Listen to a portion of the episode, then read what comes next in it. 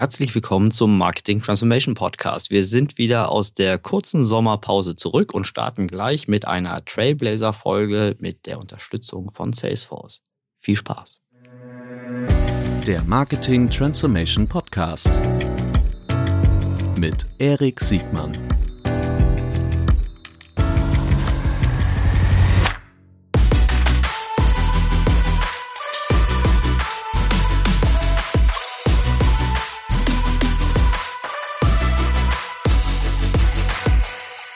Herzlich willkommen zu einer neuen Folge des Marketing Transformation Podcast. Heute, nach der Sommerpause, widmen wir uns einem ganz spannenden Thema und zwar der Revolution von Luxus. Herzlich willkommen, Gösta Henning von Automobili Pininfarina. Herzlich willkommen, Gösta. Ganz herzlichen Dank, Erik. Erik, ich freue mich hier zu sein. Ich freue mich auch, dass du heute hier bist. Ähm, wir steigen gleich ein. Bevor wir über deine tolle Marke sprechen, äh, bitte stell dich doch kurz selbst vor, Gösta. Gut, ähm, ich bin mittlerweile über 40 und äh, schon relativ lange im Luxusbereich unterwegs. Das war schon immer mein, mein Steckenpferd, wie man so schön sagt. Ähm, habe das Ganze äh, mit Bentley eigentlich mehrheitlich angefangen und ähm, konzentriere mich da, ähm, was die Markenführung und auch den Vertrieb, Vertrieb angeht, äh, ziemlich drauf. Parallel bin ich verheiratet, habe zwei Kinder, das finde ich auch immer ganz wichtig, wichtiger Ausgleich. Ähm, und so bin ich jetzt äh, Vertrieb und Marketingvorstand bei Automobili Pininfarina. Wunderbar. Ich bin mir nicht ganz sicher, wie bekannt äh, Pininfarina in, im deutschsprachigen Raum ist. Ich möchte mich outen. Ich bin nicht neutral. Ich bin ein großer Fan. Seit ich klein bin, ähm, wollte ich einen, einen Fiat Spider haben. musste dann lange dafür sparen und äh, Nee, stimmt gar nicht. Aber ich habe mir vor 15 Jahren einen gebrauchten äh, Fiat Spider 124 gekauft, der von Pininfarina ähm, nicht nur entwickelt, sondern meines Erachtens sogar auch gebaut wurde und von Fiat ja. vertrieben wurde. Äh, also ich bin großer Fan, deshalb äh, wollte ich mich gleich doppelt, nicht nur wegen der Geschichte, sondern ich die Marke auch unglaublich äh, schätze. Aber ich glaube, Pininfarina muss man äh, einer breiteren Öffentlichkeit noch ein bisschen erklären. Oder sehe ich das falsch? Ja, das kommt drauf an. Also es ist natürlich mehrheitlich bekannt aus dem aus dem Automobilbereich, ähm, wo seit 90 Jahren ähm, viel viel Automobile designt werden, nicht nur für für eine Marke, sondern für sehr sehr viele und dann immer sehr sehr wegweisend eigentlich mit äh, Prototypen und Concept Cars. Mhm. Ähm, äh, die größte Partnerschaft, die bekannteste, ist sicherlich äh, Ferrari. Über 60 Ferraris wurden von Pininfarina designt. Es gab damals den Zusammenschluss ähm, zwischen Battista, Pininfarina und Enzo Ferrari. Der eine baute technisch die Besten, der andere hat die Besten gezeichnet. So kam das. Aber mhm. es gibt viele andere Marken. Fiat hattest du erwähnt, Alfa Romeo, Nissan auch auf dem amerikanischen Markt sehr, sehr bekannt. Ähm, das ist das, das ist das eigentliche Zentrum, aus dem Pininfarina entstanden ist. Es gibt aber auch Industriedesign, ähm, Architektur, die Pininfarina mittlerweile designt, ähm, meist im sehr hochpreisigen Segment, äh, gerade was Yachten oder auch äh, oder auch ähm, Architektur angeht. Es gibt aber auch Stifte und, und Kopfhörer. Ähm, also letztendlich kann man die Marke überall erleben, aber im Automobilbereich ist sie sicherlich am stärksten verankert. Wunderbar. Äh, vielleicht kannst du uns noch kurz einen Ausflug in die, in die Firmengeschichte geben. Also, mhm. wo sitzt ihr heute? Was sind so die, die Entwicklungen der letzten Jahre und was sind so eure stärksten Segmente? Und wenn du Zahlen, Daten, Fakten nennen möchtest oder, ja, äh, dann, dann halte ich nicht zurück. Okay. Also ähm, grundlegend der Automobilbereich ist das, äh, was vor äh, jetzt 91 Jahren die Marke äh, gegründet hat, in Italien gegründet von Battista Farina, mhm. ähm, der, der ähm, als einer von elf Kindern ähm, als Spitznamen Pinin hatte. Er war der kleinste von elf und die italienische Regierung hat in den, in den 50er, 60er Jahren, weil der Name einfach so äh, prägend war, der Namensänderung äh, zugestimmt, dass es dann Pininfarina war als, als heutiger Familienname. Äh, kleiner Ausflug in die Historie. Ähm, dann ähm, entwickelte sich äh, das, das ähm, ja gerade in der Zeit, dass das mit dem Cisitalia ähm, das erste Auto 52 in das MoMA kam, weil es einfach so wegweisend war und so führte letztendlich die Designführerschaft von Pininfarina äh, uns in die heutige Zeit. Wir von Automobili Pininfarina sind eine Schwesterfirma der in, auch in Italien ansässigen äh, Pininfarina SPA. Mhm. Wir kümmern uns als Automobili Pininfarina ausschließlich um Elektrofahrzeuge, die wir selber designen, die wir selber bauen, äh, mit, mit technischen Partnern und Zulieferern. Und so gibt's auch die Trennung. Die italienische Firma äh, ist weiter für das Industriedesign zuständig. Wir sehen uns als moderne Interpretation, nehmen uns dem Thema Elektromobilität, Nachhaltigkeit an, sitzen in München und für Fertigung, Engineering, natürlich auch mit dem Design, auch in Turin, in Cambiano, was die eigentliche Ursprungsstätte von äh, Pininfarina ist. Mhm. Kannst du uns ein wenig in die, in die Marketingwelt, also in die, also wir wollen natürlich auch über die Transformation sprechen, mhm. aber in die Marketingwelt von Pininfarina einführen, damit wir ein Gefühl kriegen, was sind eigentlich so die wesentlichen Herausforderungen und Aufgaben, die ihr als, als, als Designer, als Entwickler, als, als, als äh, im Top-End-Luxusbereich, die, die ihr so habt und welche Ziele ihr erreichen wollt? Mhm. Also ganz wichtig dabei ist uns immer das Thema Nachhaltigkeit. Also das Thema äh, elektrische Fahrzeuge ist ein Punkt geht für uns aber für Materialerforschung, Recycling, ähm, andere Produktionsverfahren, äh, äh, geht alles zusammen. Und ähm, mit dem mit dem jetzigen Segment, was auf das wir abzielen, mit dem Batista, das ist ein äh, sogenanntes Hyper Car oder ein Hyper GT, wie wir es nennen, für ähm, über zwei Millionen Euro ähm, wollen wir die gewinnen, die heute prägend in ihren Segmenten, in ihren Bereichen sind und trotzdem äh, mit dem Fahrzeug ein deutliches Statement abgeben wollen in Richtung Nachhaltigkeit, in Richtung anderer Konsum. Und da es diese Möglichkeit heute gibt, ähm, bieten wir das Fahrzeug sozusagen als, als Einführung in den Markt, in den äh, Luxusmarkt an. Davon wird es nur 150 geben, weil natürlich auch das sehr, sehr begrenzt ist und wir es mit dem Namen des Gründers auch sehr, sehr begrenzt halten wollen. Aber ähm, wir haben uns auf die Fahne geschrieben, ähm, das Thema ähm, Nachhaltigkeit und gerade damit elektrische Fahrzeuge wieder sexy zu machen. Ja, man soll damit, man soll sich verlieben. Ja, das klassische italienisches Thema eigentlich, aber elektrische Fahrzeuge werden sehr oft als sehr nützlich und sehr praktisch empfunden.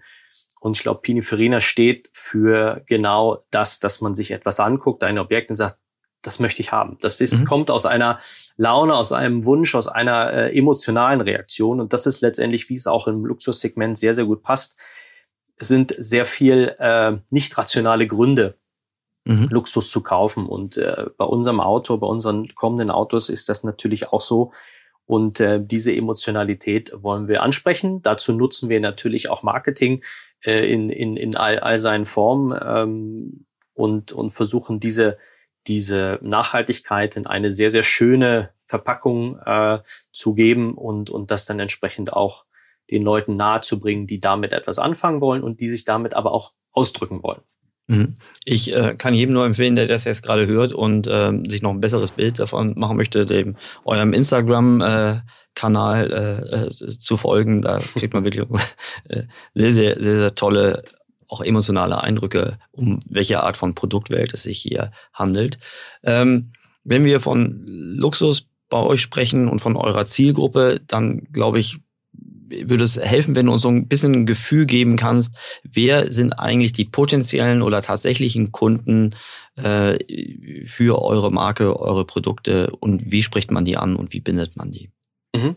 Also, es gibt ja ähm, land, landläufig bekannt als Zielgruppe die High Net Worth Individuals, Personen, die, die eine Million Cash zur Verfügung haben für kurzfristige Entscheidungen.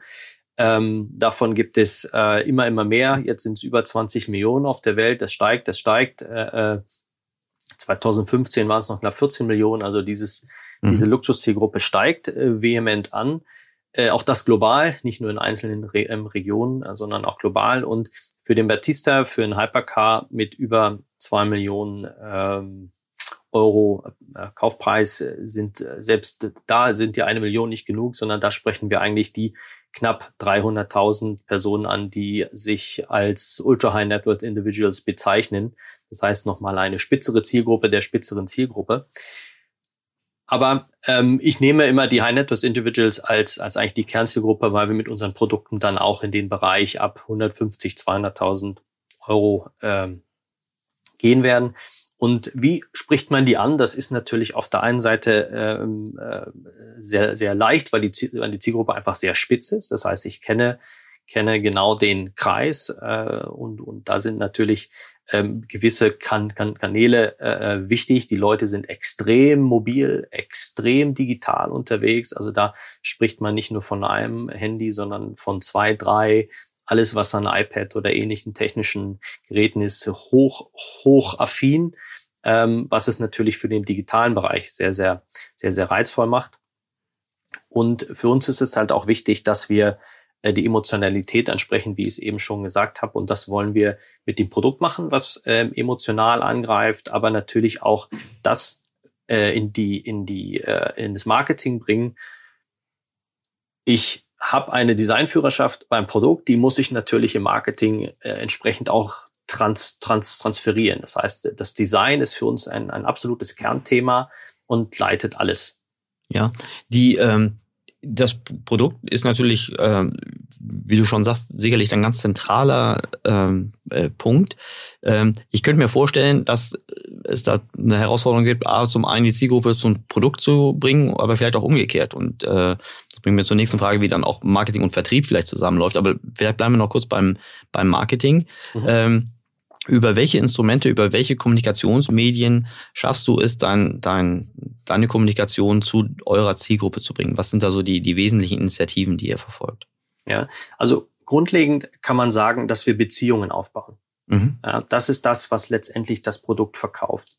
Ähm, und dazu nutzen wir die klassischen Wege, die, die dieses, sage ich mal, Marketingbereich gibt.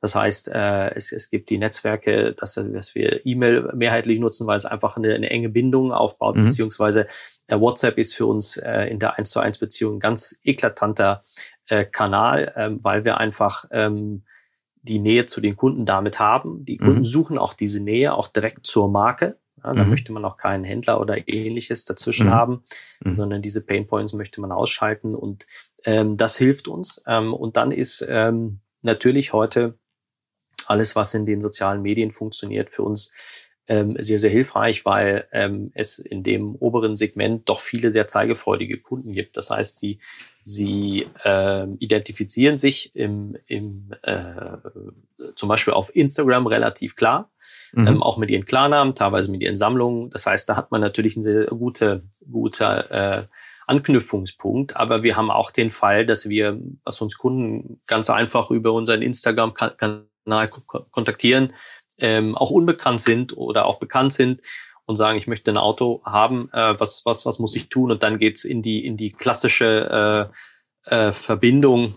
Dann ist es wirklich das Telefon und das und der Zoom-Call oder, oder, oder ähnliches, wo wir mit den Kunden diese Beziehung nach und nach aufbauen, ähm, um dann wirklich zu dem Fahrzeug zu kommen, was, was sie sich vorstellen. In der Breite sind es aber aktuell äh, ähm, viele, viele Themen rund um Social Media und auch PR, was, was das Marketing unterstützt. Mhm. Das wird mir jetzt gerade erst klar, dass du ja im Grunde dann eine Direct-to-Consumer-Brand bist äh, mit der mit einer Zielgruppe von sagen wir bummelig 300.000 ähm, Interessenten äh, und mit der tendenziell natürlich zur Zahl größer, aber das ist im Grunde eine, eine für eine Direct-to-Consumer-Brand eine kleine, aber sehr sehr feine äh, Kontaktanzahl, mit denen du arbeiten musst.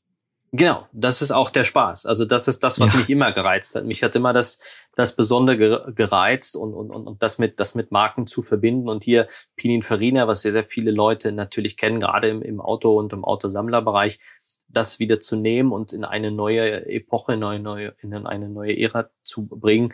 Das ist sehr, sehr interessant. Aber das ist für uns der Anfang, mhm. ähm, auf dem, auf diesem, Segment aufzusetzen und da eine gewisse äh, Bewegung zu schaffen. Ja, man sagt jetzt auch Movement, ja, und dass, mhm. dass äh, wir, dass wir die Leute dort begeistern können, nicht, nicht einfach nur für ein schönes Auto, sondern was uns auch ganz wichtig ist, das Thema Nachhaltigkeit entsprechend mit zu transportieren. Und wir, wir, wir, wir sehen uns auch da in einem anderen Kontext als, als andere, auch im elektrischen Hypercar-Markt, weil ein schönes Auto mit elektrischem Antrieb gibt es auch andere, aber mit mhm. dem Thema Nachhaltigkeit erfassen wir, und das können wir wirklich messen, 50 Prozent unserer Kunden, die nie in einem Hypercar-Segment gearbeitet, äh, ähm, was gekauft haben, heute ganz anders, weil sie sagen, ich habe jetzt ein nachhaltiges Haus, ja, meine Tochter äh, zwingt mich sozusagen, ich habe da mhm. selber viel mehr Interesse, ich habe das jetzt alles anders gebaut, jetzt brauche ich das entsprechende Ve Vehikel und da wird es aber schon schwer, da kann ich mich schwer differenzieren, kann ich bei den Kollegen von Porsche, von Tesla was haben, aber das ist mir nicht exklusiv genug. Das zeigt auch noch nicht genau, wie extrem ich da eigentlich wirklich reingehe. Und das hilft uns natürlich und das äh, pushen wir auch, dass wir die Leute auch aus den richtigen Gründen dazu bekommen, äh, unsere Autos ähm, mhm. zu mögen und sich dann auch zu wünschen. Diese, diese, dieses Ziel, was du verfolgst, ist ja ein, ein, ein Ziel, was noch vor 10, 20 Jahren so nicht so richtig verfolgt werden konnte. Oder anders gesagt, das Playbook, was du, was du schreibst, ist, wird jetzt vermutlich erst geschrieben und ist keins, was du dir von deinen Wettbewerbern oder von einer anderen Industrie so eins zu eins irgendwie abgucken kannst. Mit welchen transformatorischen Herausforderungen hast du es denn in deiner Organisation auch zu tun. Also aber gerne beides, ne? Markt- und wettbewerbsseitig, aber gerne auch äh, für deine für deine innere Organisation. Ja, also grundlegend, wenn wir jetzt mal nah beim äh, unserem Produkt bleiben, es gibt keinen Markt für einen elektrischen Hypercar mit 1900 PS. Mhm. Den gibt es 1900 PS. 1900 PS, ja, das ist schwer vorstellbar, aber es ja. ist wirklich wahnsinnig schnell. Mhm. Ähm, aber diesen Markt gibt es nicht. Das heißt, man, man äh, muss diesen Markt aufbauen. Man muss das Interesse und das Verständnis dafür auch äh, äh, kre kreieren. Und das ist natürlich, äh, ja, ich möchte sagen, eine Herkulesaufgabe. Mhm. Ähm, Gerade wenn man als, als ähm, kleines Unternehmen sich, sich, daran, sich daran wagt, ist es aber genau die Herausforderung, die die Spannung bringt.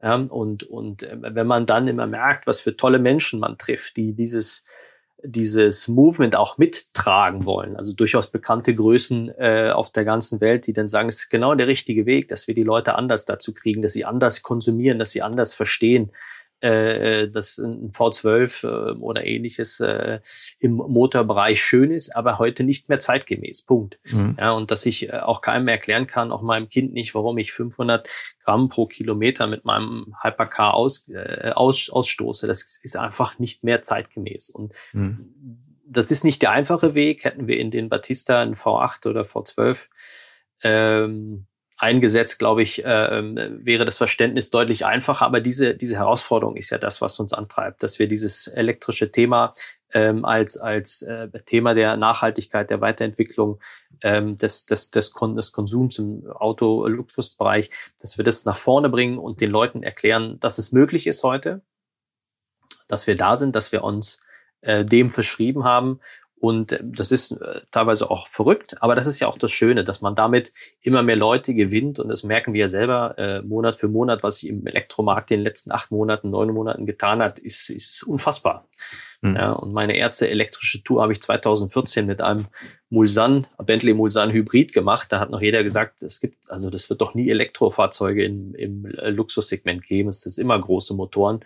Nein, mhm. aber da musste man schon die kleinen Wege, die kleinen Schritte gehen. Und auch das ist das, was, was äh, wir in unserem Bereich machen. Es gibt nicht den großen Big Bang und morgen, morgen ist der, ist der große Markt erschlossen. Ähm, jedes, jedes äh, Marketing-Thema muss sehr akribisch äh, bearbeitet werden, muss, muss wirklich ähm, den Kunden da abholen in dem Verständnis, ähm, wo, er, wo er sich heute befindet. Das ist ein Unverständnis. Und, das, und diese Akribie an den unterschiedlichen Themen äh, über alle Kanäle dann ein ganzheitliches Bild zu zeichnen, was für ihn auch verstehbar ist, dem, dem Konsumenten oder der Konsumentin.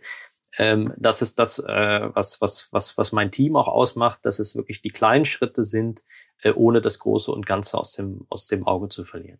Mhm. Die, ähm, die Emotionalität oder die Begehrlichkeiten, die ihr wecken wollt oder könnt, die sind bestimmt sehr stark durch das Produkt und euer Produktdesign und noch natürlich auch die Ingenieursleistung, die da, die da drunter äh, steckt, äh, begründet. Aber jenseits von Produkt und, ähm, und Design, wie schaffst du es, eine Community von, sagen wir mal, 300.000 Menschen, die global verteilt sind, regelmäßig äh, zu versorgen mit, mit, mit, mit Informationen, Begehrlichkeiten. Ist das, also ich, ich stelle mir das gerade von den Initiativen, von der, von der, von der, von der Content-Kreation, von der Distribution äh, verhältnismäßig herausfordernd vor. Wie viele Sprachen, mit wie vielen Ländern müsst ihr da agieren?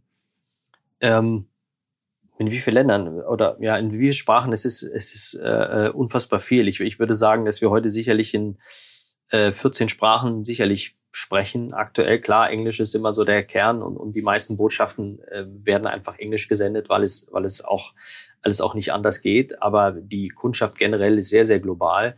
äh, wir übersetzen aber auch Themen in Koreanisch, in, in äh, Chinesisch, äh, äh, äh, Spanisch, also die, die ganz klassischen Sprachen, die, die, die natürlich heute auch im Marketingmix nicht, nicht fehlen dürfen. Ähm, es geht aber auch darum, ähm, weil wir vorhin über die Geschichte gesprochen hatten, auch da zu mhm. verstehen, dass Pininfarina natürlich in Zentraleuropa, auch in Amerika eine sehr, sehr große Bedeutung hat, das aber im Mittleren Osten wie auch im asiatischen Raum gar nicht stattfindet. Mhm. Die Marke ist da durchaus bekannt, aber nicht mit dem großen, mit dem großen Namen äh, und Widerhall, den es doch hier hat. Und auch da muss man wieder anders aufsetzen. Das heißt, wir setzen auch nicht nur auf unsere Historie, sondern gerade im Mittleren Osten wie auch in China ist die Zukunft viel wichtiger. Mhm. Und ähm, da muss man also nicht nur die Sprache beherrschen, sondern auch das Verständnis haben, wie in dem Moment welcher Markt welchen beeinflusst. Ist Europa immer noch als der Luxusmarkt, der, der die meisten Luxusmarken beinhaltet, federführend? Ist die Orientierung da noch gegeben?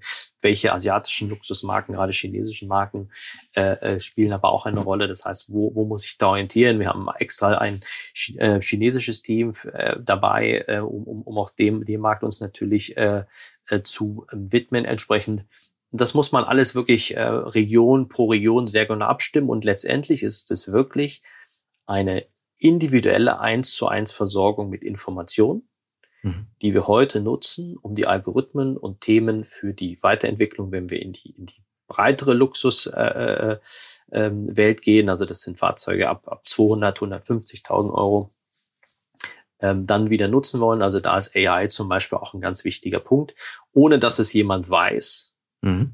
wollen wir natürlich die Unterstützung, die können wir heute eins zu eins geben, können wir natürlich nicht für die nächsten, für die nächsten drei, 3000, sage ich mal, äh, anbieten. Das wird nicht funktionieren. Aber auch das werden wir anders machen. Also es darf nicht nur Maschinensprache sein, sondern die Persönlichkeit und die persönliche Interaktion, dass ich mir meinen Kundenkontakt jeweils aussuchen kann, ist, glaube ich, etwas, ähm, was sich, was sich auch in Zukunft durchsetzen wird, dass ich also auch wählen kann zwischen Mensch und Maschine, wenn ich das mal so ja. zusammenfasse.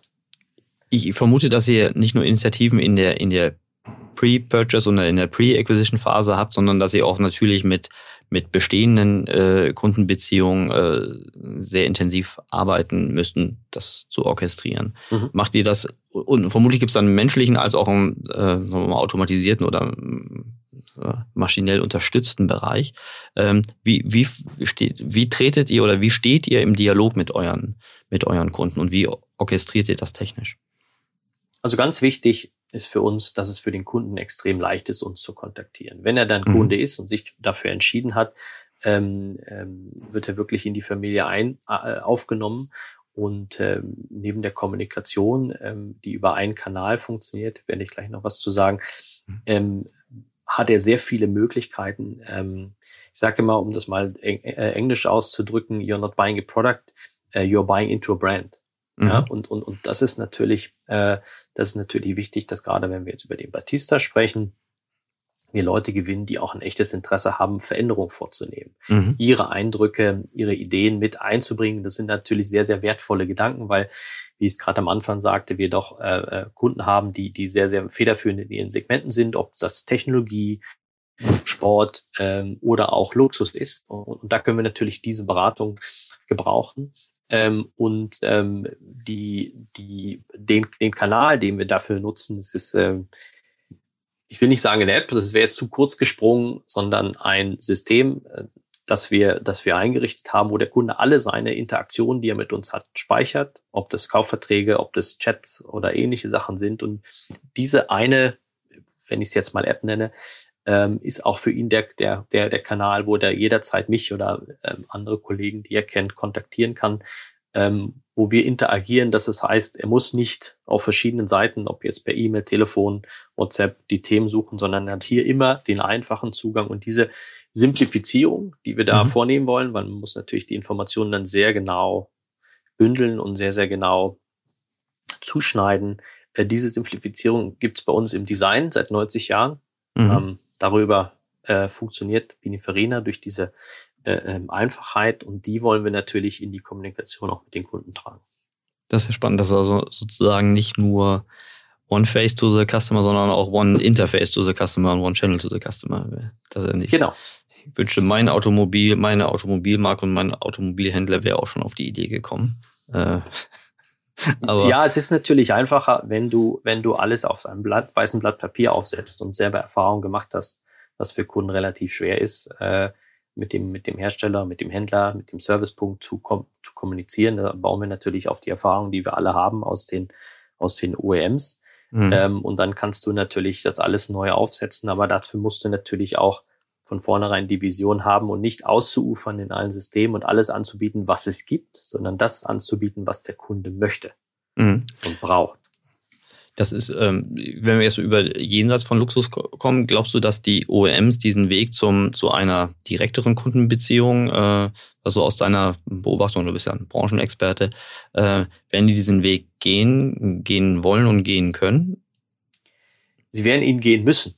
Äh, mhm. Und äh, man sieht ja auch, was, was andere Hersteller da tun, ihre Händlerverträge auflösen, um dieses äh, Multilevel-System aufzubrechen, was viele Vorteile hat, aber auch viele Schwierigkeiten mit sich bringt. Ja, wenn man sich heute die Painpoints der, der Kunden an, an, anguckt, ist es oftmals der Händlerbesuch. Ja, das ist mhm. jetzt gar nicht, dass der Händler schlecht ist, das, das überhaupt nicht, aber äh, es wird so gesehen. Und ja. ähm, da liegen viele Vorteile ähm, heute auch mit den digitalen Kanälen, dass ich natürlich auch direkt mit äh, so vielen Menschen sprechen kann und auch da maßgeschneidert meine Informationen hin und zurück bringen kann. Ähm, aber das, das wird man einfach müssen. Man muss sich mhm. als, als gerade im Luxusbereich, als Hersteller ähm, enger an, an seine Kunden bewegen und auch ähm, in Zukunft das Retail-Thema ähm, steuern.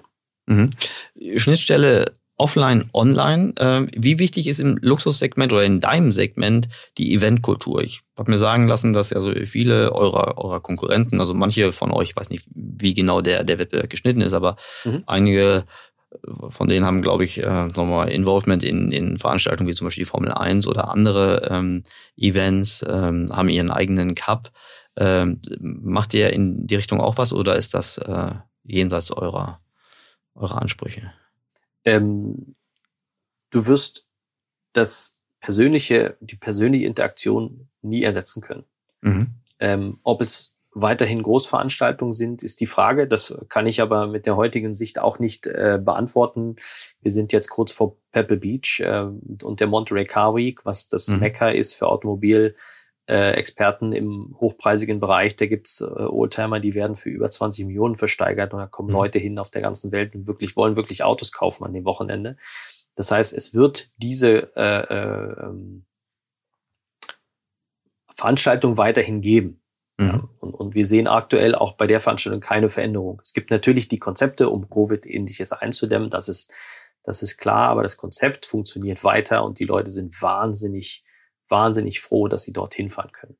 Mhm. Aber es wird sicherlich ein Ausdünnen dessen geben. Man wird nicht mehr so viel und so wahllos äh, zu den Veranstaltungen gehen. Ich nehme auch an, ob das jetzt in, auch in späterer Zukunft und in fernerer Zukunft anhält, wird man sich, äh, muss man sehen, da wird man sich aber äh, genauer aussuchen, gehe ich da wirklich hin? Mhm. Muss das sein? Ähm, gehe ich den Aufwand, also nicht nur, dass ich dahin fliegen muss, sondern ist das meiner Gesundheit auch, ne? das wird alles, mhm. sind alles andere Fragen, die wir uns von einem von einem äh, oder vor knapp zwei Jahren noch nicht gestellt haben. Aber das, da wird die Qualität äh, wird sicherlich nochmal entscheiden. Ähm, aber ich bin der Meinung, dass es wird äh, weiterhin Live-Events geben wird, die allerdings ähm, im kleineren Rahmen sich bewegen werden. Mhm. Also Schnittstelle online, offline, äh, Schnittstelle Marketing und Vertrieb, wenn ich es richtig verstanden habe, bist du ja für beides verantwortlich. Mhm. Muss man für so ein Produkt wie den Batista überhaupt Vertrieb machen? Sicherlich nicht im klassischen Sinne. Sicherlich mhm. nicht im klassischen Sinne. Ähm, man braucht äh, Leute, man braucht ein Team, was auch versteht, einen Markt aufzubauen. Ja, wenn mhm. ich einen Markt vorfinde, muss ich nur sehen, dass ich mich gut reinarbeite, dass ich äh, auch sauber verdrängen kann mit meinen Produkten, mit den, mit den klaren Vorteilen. Ähm, ich brauche einen Vertrieb, der eine Idee verkauft und kein Produkt. Das heißt, der versteht, Leute zu gewinnen und zu ähm, überzeugen, dass es nicht darum geht, dieses Auto zu kaufen, sondern das zu verstehen, was dahinter steckt und dann Teil dessen werden zu wollen mit dem Ausdruck, ich nehme das Auto als Zeichen, dass ich mich äh, äh, anders orientiere in meinem Konsumverhalten. Mhm. Und dann ist es nicht, ich brauche jetzt dem Kunden nicht sagen, Mensch, jetzt hast du mit 1900 PS oder 2300 Newtonmeter das schnellste, beste Auto, was jemals in Italien hergestellt wurde das ist nur sehr bedingt ein Kauffaktor. Das kann er ja woanders äh, nicht in der Form, aber in ähnlicher Form auch haben. Mhm. Aber wenn die Erklärung und das müssen müssen äh, müssen die müssen die äh, überzeugenden Faktoren sein, wenn die sind, dass es um, um, um eine Veränderung des Konsums, auch des Autokonsums geht, ähm, eine Weiterentwicklung dessen, da, da brauche ich mehr Überzeuger als Verkäufer. Mhm. Okay, ja, das, das läuft mir total ein. Du hast vorhin das, das, das Stichwort AI ähm, äh, genannt und ich muss gestehen, ich denke da immer noch drüber nach, ähm, wie, was ich mir darunter vorstellen kann, wie AI bei euch zum Einsatz kommt. Mein Verständnis war, dass AI, ich komme aber ehrlich gesagt auch mehr aus der, aus der, aus der breiteren Consumer-Marketing-Welt, äh, dass AI vor allen Dingen dann gut funktioniert, wenn es mit, mit, mit großen, möglichst egal ob strukturiert oder unstrukturiert, auf jeden Fall mit großen äh, Datenmengen zu tun habe. Ähm, wie ist das bei euch? Bei euch sicherlich AI vor allen Dingen im CRM-Bereich, aber das ist schon eine Hypothese. Ähm, hilf mir bitte, wie, wo kommt bei euch AI zum Einsatz? Ja, also der Luxusmarkt ist natürlich immer speziell. Das heißt, mhm. ich habe eine wesentlich kleinere Gruppe von Personen. Das heißt, meine, meine ganze Datenmenge ist deutlich kleiner. Dafür kann ich sie deutlich dezidierter analysieren und auch verarbeiten. Ja. Mhm. AI ist für uns auch noch ein Thema, was wir heute nicht einsetzen, aber an dem mhm. ich äh, mit, mit, mit den Teams arbeite, damit wir, wenn mhm. wir in die, in die breitere Luxussegmentierung äh, kommen, dass wir dann einfach ein extrem persönliches Erlebnis bieten. Mhm. Ähm, das heißt, ich muss ein System äh, einsetzen, was eigentlich eine komplette persönliche Beziehung ähm, kreiert. Also nicht nur sagen, du bist männlich, Autofan und äh, zwischen 30 und 40, mhm. ähm, sondern ich muss viel mehr wissen von dir. Das heißt, ich brauche pro Person viel mehr Daten, um dann reagieren zu können, um nicht mhm. nur zu reagieren, sondern auch zu agieren. Das ist ja mhm. auch ein wichtiger Punkt. Das heißt, mhm. an welchem Punkt weiß mein System, hier ist ein äh, wichtiger Punkt überschritten, wo wir äh, wichtige Informationen teilen können, wo wir nochmal äh, nach dem Kauf nochmal einen Kontaktpunkt haben, da gab es Zweifel. Oder diese Datenanalyse setzt sich natürlich ähm, aus einem anderen Datensystem zusammen. Wie gesagt, es sind pro Person mehr Daten, weil ich einfach viel transparenter arbeiten kann. Ähm, und ich darf es nicht, ähm, wie soll ich das sagen, ich darf es nicht nach außen tragen, dass es eine Maschinenbeziehung äh, mhm. Be ist. Ich muss versuchen, diese Hilfestellung zu nutzen und das auch weiterzuentwickeln. Das ist mein Ziel, damit ich für den, für den Luxusmarkt wirklich eine eins zu eins Beziehung Aufbau. Ich kann mir auch vorstellen, dass es Kunden geben wird. Deswegen wollen wir die Auswahl auch geben. Möchtest du maschinenbetreut werden, wenn ich es jetzt mal äh, mhm. äh, so aus, ausdrücken darf, äh, oder 100 Prozent menschlich. Das heißt, wir mhm. werden beide Kanäle immer anbieten. Ich kann mir aber vorstellen, dass es Leute gibt, die sagen, ich möchte das, ich möchte das versuchen, ich möchte das verstehen, ähm, dass, dass es auch da Möglichkeiten gibt, wirklich ähm, eine Einsbeziehung aufzubauen, die, die so clever und smart ist, dass meine, meine Beziehung, also im Idealfall, äh, Entschuldigung, meine Bedürfnisse im Idealfall äh, erfüllt werden, bevor ich sie überhaupt äußere. Mhm.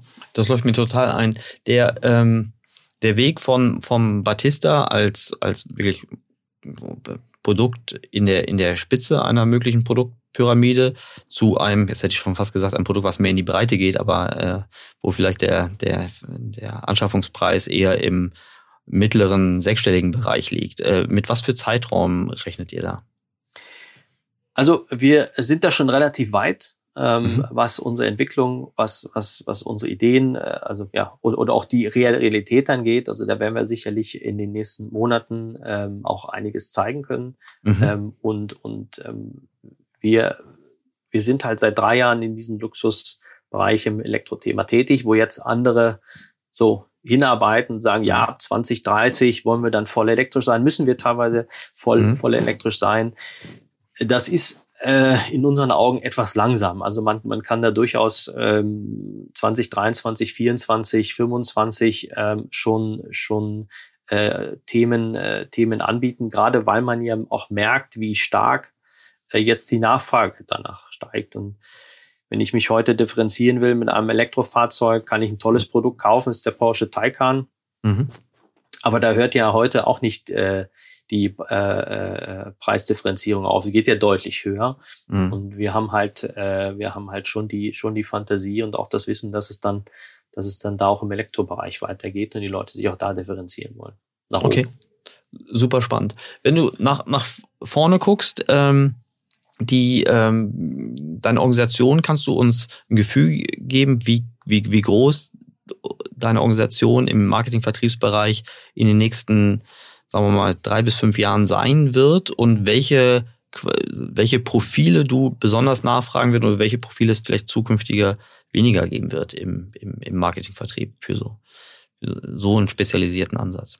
Grundlegend wollen wir in der Zukunft natürlich den Vorteil des Startups nutzen und weiterhin schlank bleiben. Dazu müssen wir heute die Weichen stellen und die richtigen Systeme ähm, und Software nutzen, damit wir auch in fünf Jahren, wenn wir deutlich mehr Autos verkaufen, trotzdem mit, mit deutlich weniger Personal als heutige OEMs das Ganze stemmen können. Die Größe, ähm, das ähm, kann ich in der heutigen Zeit noch, noch gar nicht genau sagen, aber äh, mein Ziel ist es, ähm, deutlich effizienter zu, zu, zu sein, als dass ich 200 Leute im, im, im Vertrieb und äh, Marketing habe, ähm, sondern ähm, die Verschiebung wird sich sicherlich hin zum Thema Software bieten. Also ich suche jetzt aktuell deutlich mehr Leute, die wirklich auch den Online-Vertrieb verstehen, die auch das Thema Datenanalyse verstehen, die aber auch das Kunden oder den Kundennutzen verstehen. Ja, also das ist, das ist, sind manchmal so Buzzwörter, aber ich denke schon, dass wir die Herangehensweise äh, ähm, anders, anders sehen, als was kann ich in einem Produkt aus, äh, einbauen, was technisch machbar ist. Mhm. Oder äh, was baue ich ein, was der Kunde wirklich wünscht? Und diese mhm. Analyse muss ich natürlich im Vorfeld haben. Das heißt, ganze, ganze äh, Datenanalyse oder auch oder auch ähm, ähm, Marktforschung muss natürlich mhm. gestärkt werden, aber dann die ganze Transparenz ähm, zu schaffen, ähm, das in den, einen Kauf- äh, und, und Kundenbetreuungsprozess aufzusetzen. Da muss es natürlich Spezialisten geben, die es heute im Online-Markt ganz klar gibt. Äh, ja, da sind die, da ist die Transparenz einfach da, dass ich den Kauf Verkaufsprozess so toll mhm. optimieren kann. Und das müssen wir im Automobilbereich äh, noch tun. Das ist einfach so noch nicht dabei. Da sind jetzt erste Anlauf. Äh, äh, Pro Pro Projekte da, äh, die, die auch gute Beispiele geben. Ähm, ich denke da an die Kollegen von, von Polestar oder, oder ähnliches, die das mhm. anders machen. Aber da muss man lernen. Mhm. Da wird sicherlich mein Team auch stärker wachsen. Ja, super spannend und ja, jetzt wo du es so ähm, klar gesagt hast, erkenne ich auch die, die Initiativen, also nicht nur Euro, sondern auch die eurer, eurer Wettbewerber. Aber natürlich, ähm, bin gespannt, ob dein Segment gerade so mit diesem Nachhaltigkeitsansatz, aber auch dem der sehr hohen Luxuspositionierung äh, äh, äh, durch diese Emotionalität ein, nicht eventuell auch eine Hilfe sein können, um an, an die richtigen Ressourcen ranzukommen. Also das ist ja oft so. Ich glaube, die Emotionalität hilft bei der Auswahl des, des potenziellen Arbeitgebers, auch bei solchen knappen Ressourcen wie Daten. Daten Logisch, wird, ja, das ist, das ist alle, also wir, wir sind alle positiv ver, ähm, ähm verrückt und Pininfarina mhm. ist in unserem Herzen. Mhm. Äh, das ist nicht nur bei den italienischen Kollegen so. Mhm. Ähm, das ist natürlich etwas, was man auch mit in die Waagschale wirft, mhm. indem wir, indem wir ähm, etwas was seit 90 Jahren existiert, in die Zukunft, äh, ja, in die Zukunft führen mhm. wollen. Ja. Das Startup mit 90 Jahren Geschichte, das gibt so oft nicht. Mhm. Und äh, es gibt doch viele, die sich davon, davon begeistern lassen. Ja, großartig. Gösta, wir kommen so langsam ähm, äh, zum Ende, aber ich möchte dich nicht gehen lassen, ohne dir meine persönliche Frage zu stellen. Ähm, was waren in den letzten zwölf oder von mir aus auch 18 Monaten, was war deine beste und was war deine schlechteste Entscheidung? Ja, schlechte gibt sicherlich viel. das, das äh, kannst dir eine raussuchen. Meine Kollegen. Ja, ich habe, ich bin äh, ähm, großer Fan und und, und, und, und Verfechter des Online-Marketings. Äh, mhm. Nicht erst jetzt heute, sondern habe da bei Bentley relativ früh angefangen, online auch Kunden zu suchen und diese mhm. äh, Algorithmen aufzubauen. Das hat ewig Zeit gedauert und alle mhm. haben abgewunken, aber es es ist heute Gang und Gäbe und ähm, eine meiner schlechtesten Entscheidungen bei dem wenigen Mediabudget, was wir haben, war sicherlich, dass ähm, ich am, am, am Anfang zu sehr auf das Thema Lead-Generierung gesetzt habe, was eine sehr spezifische Richtung ist, ähm, wenn es um Online-Marketing und das Targeting geht.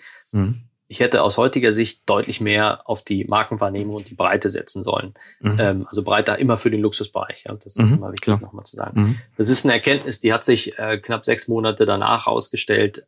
Auch das kommt wieder nur durch, durch äh, dem Sprechen mit äh, Kunden und auch mit Marktforschung. Es geht einfach darum, welche Botschaften sende ich wann und was sind die wirklichen Treiber einer Entscheidung dann zum Kauf. Und ähm, gerade wenn man wenig Budget hat, ärgert man sich umso mehr weil doch das Mediabudget dann relativ äh, großen Teil ausmacht. Aber auch das sind Lernprozesse. Die hatte ich auch 2012, 13, 14, 15 äh, schon, ähm, als wir neue Segmente äh, da erobert haben. Muss man einfach dranbleiben und, und muss es sich auch eingestehen äh, und auch ganz klar äh, so sagen. Ähm, und das war sicherlich äh, ja eine Entscheidung, die ich heute anders treffen würde. Okay, interessant. Woran hat sich das geäußert? An der Qualität oder an der Menge der Leads oder, oder an beiden? Äh, das kann ich, kann ich nicht an einer Zahl festmachen. Das ist, ist einfach, mhm. äh, ich will nicht sagen Gefühl, das ist zu wenig, aber ähm, das grundlegende Feedback, äh, mhm, okay. das, die Leadqualität, das ist, ist sowieso in dem Segment bei der Spitzenzielgruppe relativ schwer, mhm. äh, ähm, weil da geht es um, um ein bis zwei zweistellige Leadzahlen. Mhm. Ähm, wir, wir, wir sind natürlich zielgruppenspezifisch unterwegs, aber wir bauen ja parallel auch eine Marke auf. Und das muss man ständig abwägen. Und äh, mhm. dieses Abwägen ist heute so. Morgen mit dem Wissen, äh, äh, was ich morgen habe, ist es wieder anders. Ähm, das heißt, es ist, ist ähm, Gesa Gesamtgemengelage aus verschiedenen äh, Einflussfaktoren, die mich dazu gebracht haben zu sagen, das hätte man besser mhm. wahrscheinlich in die Breite gesteckt, als mhm. zu spitz zu werden. Ja, super interessant. Und äh, aber jetzt zu deiner besten Entscheidung, wenn du eine Entscheidung herausnehmen solltest, auf die du besonders stolz bist oder die du besonders gut findest. Ähm, das, das, das ist eigentlich, also das klingt jetzt ein bisschen cheesy, aber das ist mein Team. Das ist äh, mhm. äh, et, et, etwas, ähm, man, man man wägt ja auch in diesen digitalen Zeiten immer ab, wo mhm. wende ich meine Zeit auf. Wir haben wahnsinnig viel zu tun. Aber ich glaube, gerade in der Zeit ähm, seinem Team ähm, Freiräume zu geben, trotzdem ansprechbar zu sein, obwohl man nicht physisch im Büro ist. Und ja, ich hatte mhm. Leute, die, die haben äh, am, am 1. März äh, 2020 angefangen, die haben nie das Team wirklich kennengelernt. Ja. Mhm. Wir haben wir haben so viele Nationalitäten alleine, Marketingteam von Holland, mhm. Russland, Franz, Frankreich, Deutsch, Italienisch. Mhm. Ähm, das, das, und das sind so viele kulturelle Themen, die aufeinander kommen und, und diese Zeit aufzubringen mit jedem, ähm, mhm auch mehr zu verstehen als nur die Arbeitsschwierigkeiten.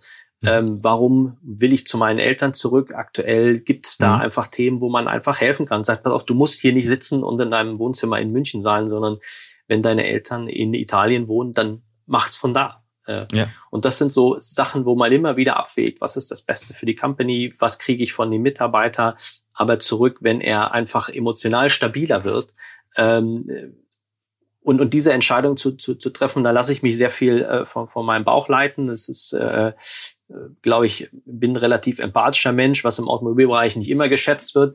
Aber das ist äh, ein ganz wichtiger Punkt, den ich immer wieder so tun würde, ähm, auf meine Leute zu achten und mhm. neben der Arbeit Zeit und Muße zu haben, zu verstehen, was treibt jeden Einzelnen an, mhm.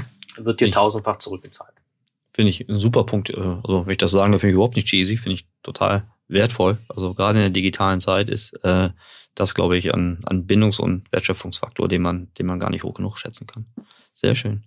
Göster, ganz herzlichen Dank. Ich habe wieder wahnsinnig viel gelernt. Äh, ich habe auch ähm, am eigenen Leib erfahren, was dieses emotionale Produkt an Begehrlichkeiten. ich, ich müsste jetzt nochmal, ich habe mit meiner Frau verabredet, dass wir größere Investitionen immer abstimmen. Deshalb müsste ich nochmal fragen, bevor ich mich ähm, bevor ich darum bitte, auf die Warteliste aufgenommen zu werden. Es kann sein, dass das jetzt noch ein paar, paar Dekaden dauert, aber äh, die, Begehr die Begehrlichkeiten hast du auf jeden Fall bei mir äh, geweckt. Vielen Dank auch für die, für die Einblicke in den inneren Maschinenraum, Raum, was euch umtreibt. Ja, ich wünsche dir viel Erfolg äh, bei, euren, bei eurem Weg äh, mit Nachhaltigkeit im, im, im Ultraluxusbereich und im, im Luxusbereich äh, weiter, weiter Fuß zu fassen. Äh, ganz herzlichen Dank für deine Zeit und hoffentlich bis bald einmal in der wirklichen Welt. Danke, auf jeden Fall dann mit dem 124 äh, gerne mal zur Ausfahrt. Ja, das wäre das wär schön. Den, äh, Den werde ich heute Abend noch mal ein bisschen streicheln. Super. Wunderbar. Danke, Vielen Gustav. Dank, Erik. Vielen Dank. Ciao. Tschüss. Ciao.